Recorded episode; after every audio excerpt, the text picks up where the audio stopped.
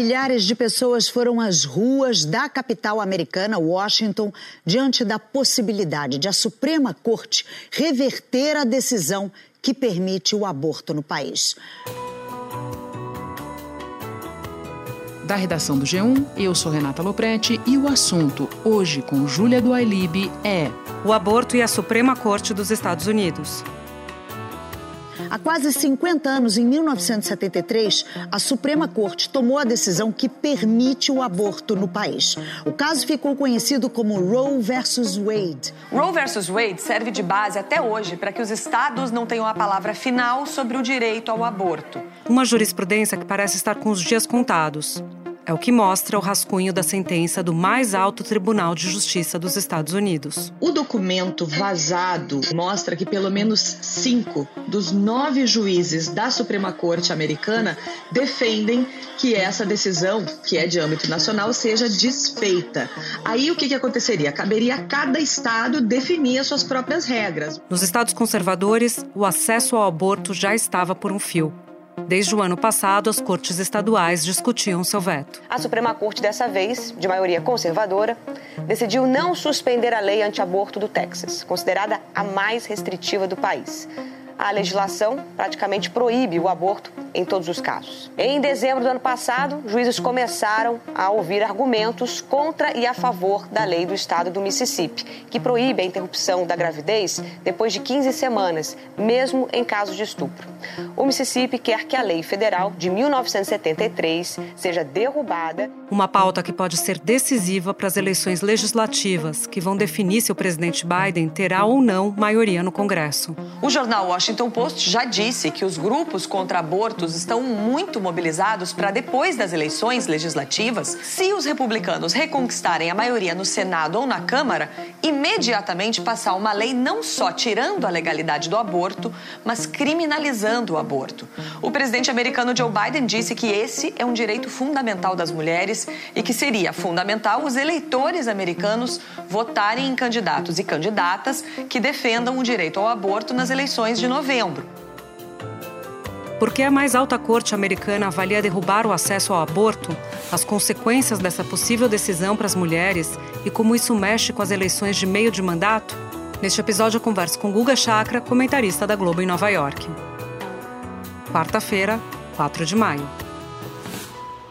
Guga, você pode começar explicando para a gente o que, que é a Roe versus Wade, é, decisão que define a jurisdição sobre o aborto nos Estados Unidos hoje, e o que está sendo discutido nesse momento na Suprema Corte? A Roe versus Wade é uma das mais importantes decisões da história da Suprema Corte dos Estados Unidos.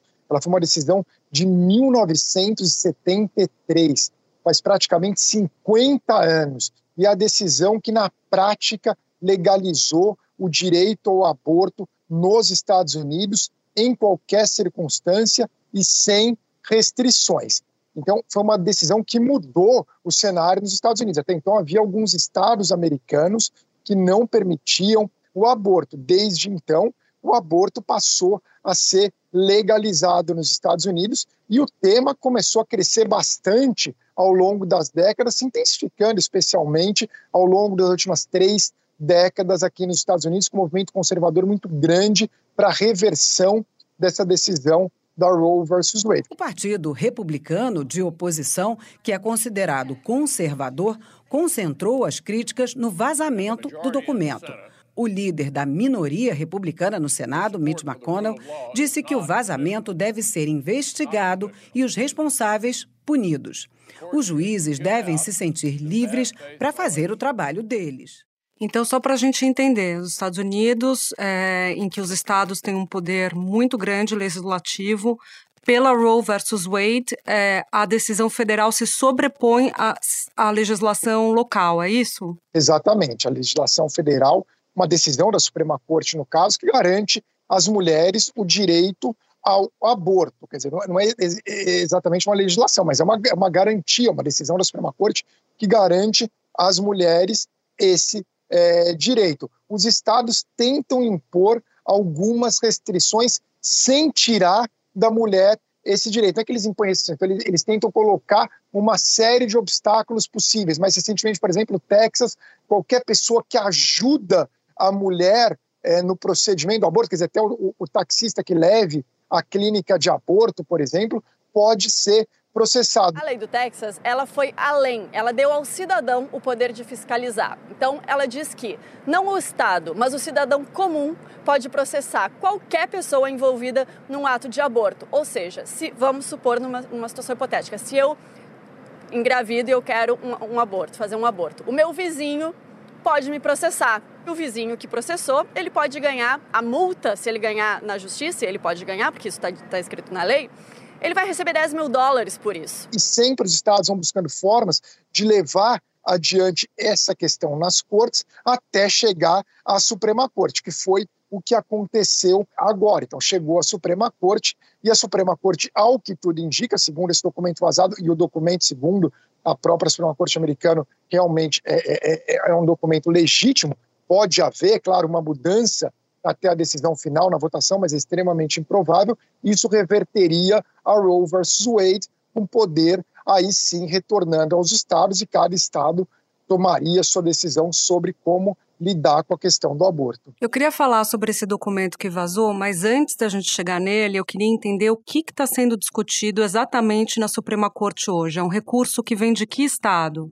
O recurso que vem do estado do Mississippi, nos Estados Unidos, que envolve essas, essas questões de poder é, impor restrições. E daí vai dizer, chegando até a Suprema Corte para que, no final, eles tenham que tomar essa, essa decisão se caberá aos estados ou não. O rascunho indica que uma decisão final sobre essa questão seria tomada até junho desse ano, quer dizer, daqui mais ou menos um mês. Por enquanto, o aborto é permitido em todos os estados americanos e existe pelo menos uma clínica que realize aborto em cada um desses estados. Uma organização que defende os direitos reprodutivos da mulher, essa instituição fez uma pesquisa é, que diz que só no ano de 2021, quer dizer, só nesse ano, 17 estados americanos, 17 dos 50 estados americanos, propuseram leis para restringir o direito da mulher ao aborto.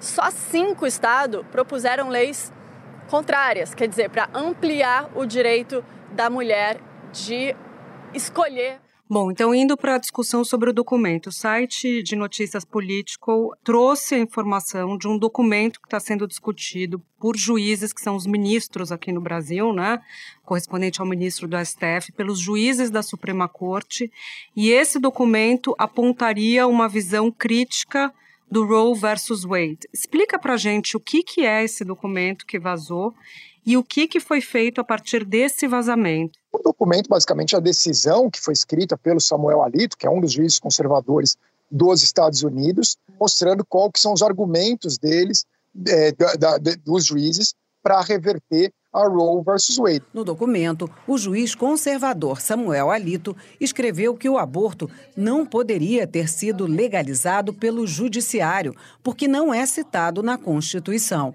O texto sugere que o legislativo de cada estado decida se autoriza a interrupção da gravidez e afirma que a emenda constitucional que garante privacidade aos cidadãos, usada no passado para justificar a lei, não se aplica ao caso do aborto. Gente sabe que é, na Suprema Corte, hoje, só para deixar claro, você tem seis juízes chamados de conservadores, sendo que desses seis, um deles é bem mais moderado, que é o, o juiz Roberts, a gente não sabe ainda como ele vai votar, e ele, ele preside a Suprema Corte, a gente sabe que os outros quatro conservadores, é, o Samuel Alito, que foi nomeado pelo Bush Filho, Clarence Thomas, que foi nomeado pelo Bush pai, mais o Gorsuch, o Kavanaugh e a Ann Barrett, que foram todos nomeados pelo Trump, eles votarão para derrubar, né, para reverter a Roe versus Wade.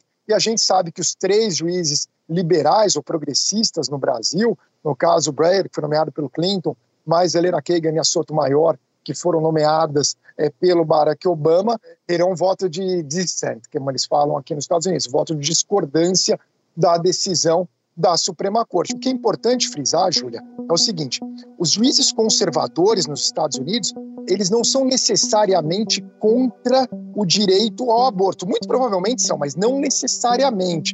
A posição deles é uma posição jurídica, eles são conservadores não por questões morais, eles são conservadores pela leitura que eles fazem da Constituição americana.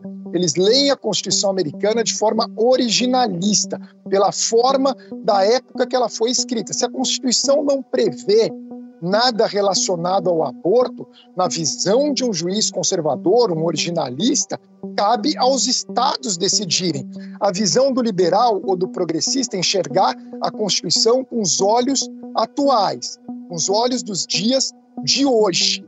E, na visão deles, os direitos civis garantem o direito da mulher levar adiante o, o, o, procedimento de aborto se assim ela quiser. E eles lembram: bom, na época que escreveram a Constituição, você tinha a escravidão.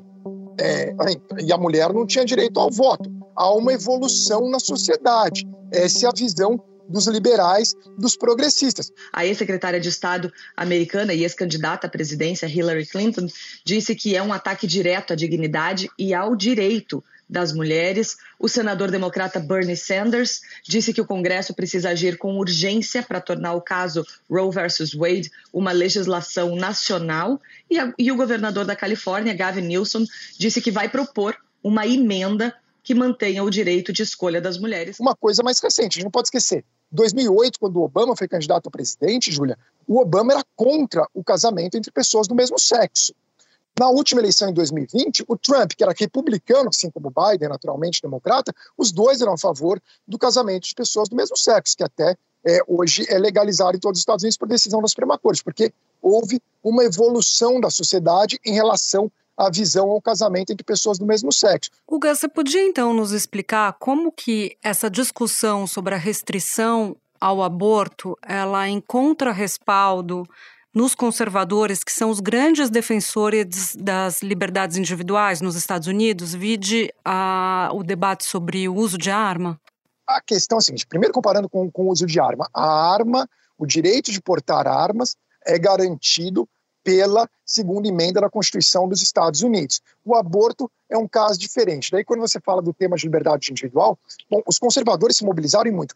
Todo esse fortalecimento do movimento conservador nos últimos tempos nos Estados Unidos está quase que diretamente ligado à questão do aborto, que vem muito de uma, de uma questão religiosa, que os republicanos acabaram incorporando ao longo é, das décadas. E todo o movimento de nomear juízes, isso desde o Reagan, mas passando pelo Bush pai e aumentando muito com o Bush filho e com o Trump, de nomear juízes que teriam o objetivo final de reverter a Roe versus Wade. É interessante que no caso do Kavanaugh e do Gorsuch, os dois garantiram que não garantiram teoricamente, segundo a, Susan Collins, senadora do Maine, e a Murkowski do Alaska, que são duas senadoras republicanas mais moderadas, que eles não mexeriam na Roe versus Wade. Eles estão mexendo, e provavelmente vão mexer, segundo esse documento, isso já deixou a, a Susan Collins irritada. Mas o fato é que houve esse movimento conservador para colocar juízes é, contrários a Roe versus Wade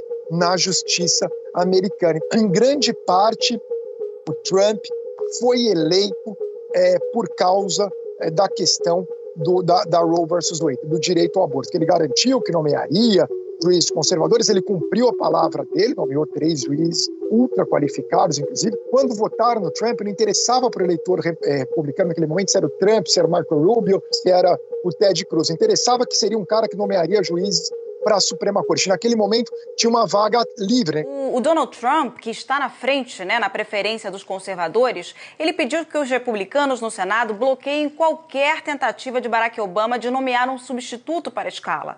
Durante o debate, todos os pré-candidatos concordaram numa coisa: essa decisão cabe ao futuro presidente, não ao Obama. Quando morreu Scalia, estava 4 a 4, o Obama tentou nomear o Garland, mas os republicanos não levaram adiante a votação para esperar a eleição, apostando que isso mobilizaria o eleitorado republicano e elegeria o Trump. Foi o que aconteceu, o Trump foi eleito e aí ele pôde nomear é, o Gorsuch, depois o, o juiz Kennedy se aposentou, ele nomeou o Kavanaugh e posteriormente, com a morte da Ruth Ginsburg, é, RBG, ele pôde nomear a Anne Barrett, daí ficou 6 a 3, né, seis juízes é, conservadores e três liberais. Amy Coney Barrett disse que as crenças pessoais não vão influenciar os votos dela em questões como a legalização do aborto, por exemplo.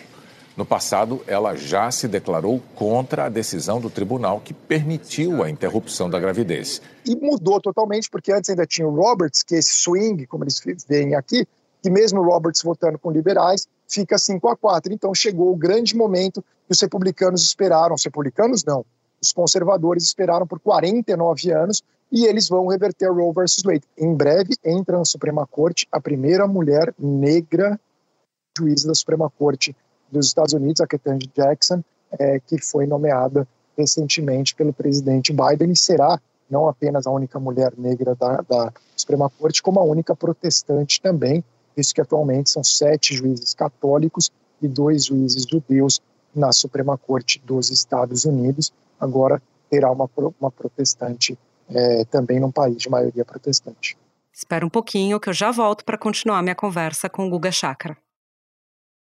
Como é que se dará na prática, Guga, se isso acontecer? A mulher que está num estado em que o aborto é, passa a ser proibido, ela poderá fazer o aborto, ela deverá recorrer ao aborto legalizado em outro estado?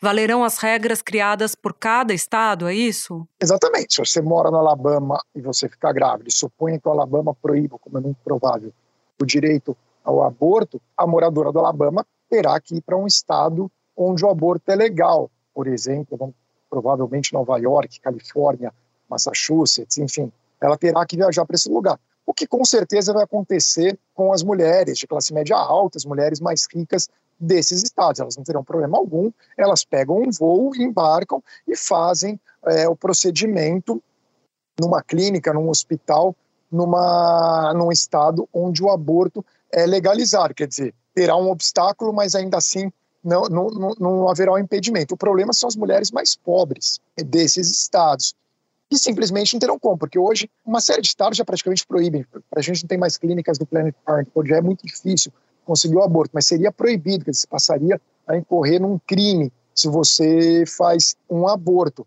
Então, é, você na prática não tem como porque você não vai ter dinheiro para sair do, do Alabama, que é, de, vai, é um estado que fica distante, estados onde é, provavelmente o aborto seguirá legalizado, é, você terá que pegar horas, é, 15, 12 horas de ônibus para chegar é, num estado onde teria uma clínica do Planet Parenthood para realizar um aborto. Então serão essas as pessoas que mais sofrerão com a reversão da Roe versus Wade. Serão as mulheres mais pobres, que terão que recorrer, como ocorre no Brasil, onde o aborto é, não é legalizado, é, terão que recorrer a clínicas clandestinas. E é mais é, grave, porque aqui provavelmente quem fizer aborto vai ser preso mesmo. Quando você fala que a, a, o aborto seria banido nesses estados com a reversão da Roe versus Wade, você está se referindo a todas as possibilidades, como por exemplo em casos de estupro ou de má formação do, do feto? Há quem defenda isso, mas é, provavelmente haverá um diálogo na hora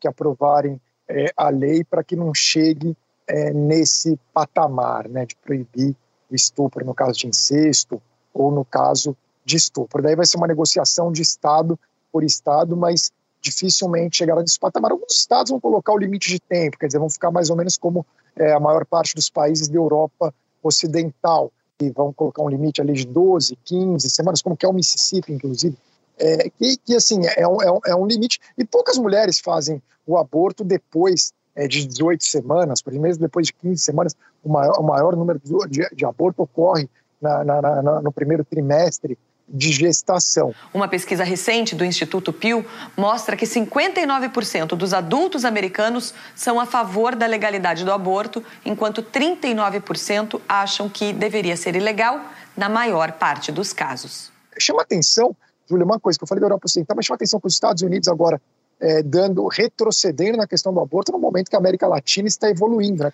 é. na Colômbia e na Argentina. A Argentina aprovou uma lei que permite o aborto até a 14ª semana de gestação. Ela prevê a interrupção da gravidez de forma gratuita pelo sistema de saúde num prazo máximo de 10 dias depois do requerimento a Argentina se junta a outros 66 países em que o aborto é permitido. Tem havido um avanço pelos direitos é, das mulheres nesse país, direitos das mulheres é, decidirem sobre é, o aborto na América Latina, apenas no Brasil, que não, mas nos outros países da América Latina, Chile também, tem havido bastante essa discussão. Uma questão interessante é que e, e um dos países que aprovou o aborto primeiro em todo o mundo foi a Tunísia, né, que é um país é, de maioria muçulmana mas que desde os anos 60 o, aborto, o direito ao aborto é, é, é, legalizado. Né? Fazendo um parênteses aqui sobre os prazos, pelo que eu entendi, a Roe versus Wade ela coloca uma jurisprudência de 23 a 24 semanas, né? Mississippi fala em 15 e a do Texas retrocede ainda mais para seis semanas, né? É, seis semanas já fica super complicado, porque muitas mulheres não sabem que estão grávidas com seis semanas de gestação. Então, por isso que muitos países colocam de 12 a 15 semanas, que é ao redor da oitava semana, assim, que a mulher acaba, sétima, oitava semana, acaba sabendo é, que tem uma gravidez de surpresa, acaba sabendo, por exemplo, que está grávida, e ainda tem um período é, para tomar um, uma decisão, né? Então, é, em geral, por isso que eles colocam esses patamares é, de 12 a 15 semanas. Aqui nos Estados Unidos, na prática, é até o bebê, é, o feto ser viável, que é ao redor de 23, 24 semanas. A partir daí, é, já não pode realizar o aborto. Guga, para a gente terminar, o presidente Biden pediu em discurso nesta terça que os eleitores lutem pelo direito ao aborto ao eleger os congressistas, né? Agora, em novembro, tem as chamadas midterms, que é quando se elege parte do Senado e toda a Câmara dos Deputados. O que, que essa decisão do, da Suprema Corte pode influenciar na eleição de meio de mandato? Olha, para o eleitor republicano, muitos eleitores republicanos, a questão do aborto já era é, o principal é, mobilizador de votos. Então, no lado republicano não deve haver alteração. O que os democratas vão tentar é mobilizar o eleitorado democrata para votar é, em massa para conseguir, é, não vão conseguir, só para deixar claro, que precisaria mais de 60 é, senadores, os democratas vão conseguir, não vão conseguir ter 60 dos 100 senadores em hipótese alguma, para tentar criar uma legislação no âmbito federal para legalizar o direito ao aborto em todo o país. Quer dizer, os democratas querem mobilizar para, na verdade, tentar conseguir uma maioria simples. O presidente Joe Biden disse: se for confirmada, será uma decisão radical. O que me preocupa é que 50 anos depois, vamos decidir que uma mulher não tem o direito de escolher Além disso, o argumento usado pode pôr em dúvida todas as outras leis baseadas na privacidade. E levando em consideração também que há outros fatores que mobilizam o eleitor, tanto democrata quanto republicano, nesse ano, é, com certeza vai pesar, é, a inflação vai pesar é, bastante na hora de votar, se a inflação continuar alta aqui nos Estados Unidos, por mais que a taxa de desemprego esteja baixa, e presidentes, em geral, sofrem derrotas nas eleições de meio de mandato. Isso é algo histórico, e o Biden é um presidente impopular. Né? Also a problem for the president, uh, his approval ratings are at their lowest levels of his presidency. With the lowest end of first year approval ratings of any elected president in modern times, with the exception of Donald Trump. Bem menos popular do que era o Barack Obama por exemplo, nas eleições meio de mandato em 2010. E o Obama foi massacrado. É, então você imagina o que pode acontecer com os democratas nessa eleição de meio de mandato. A tendência é que eles percam a maioria tanto na Câmara é, quanto no Senado. Tá certo, Guga. Obrigada pela sua presença no assunto. Muito bom te ouvir. E a gente já estava com abstinência da sua presença aqui no programa. Obrigado, estava sentindo uhum. é, falta mesmo de participar do assunto. Este foi o assunto, podcast diário disponível no G1, no Globoplay ou na sua plataforma de áudio preferida. Vale a pena seguir o podcast na Amazon ou no Spotify, assinar no Apple Podcasts, se inscrever no Google Podcasts ou no Castbox e favoritar na Deezer. Assim você recebe uma notificação sempre que tiver um novo episódio. Eu sou a Júlia do Alibe e fico por aqui. Até o próximo assunto.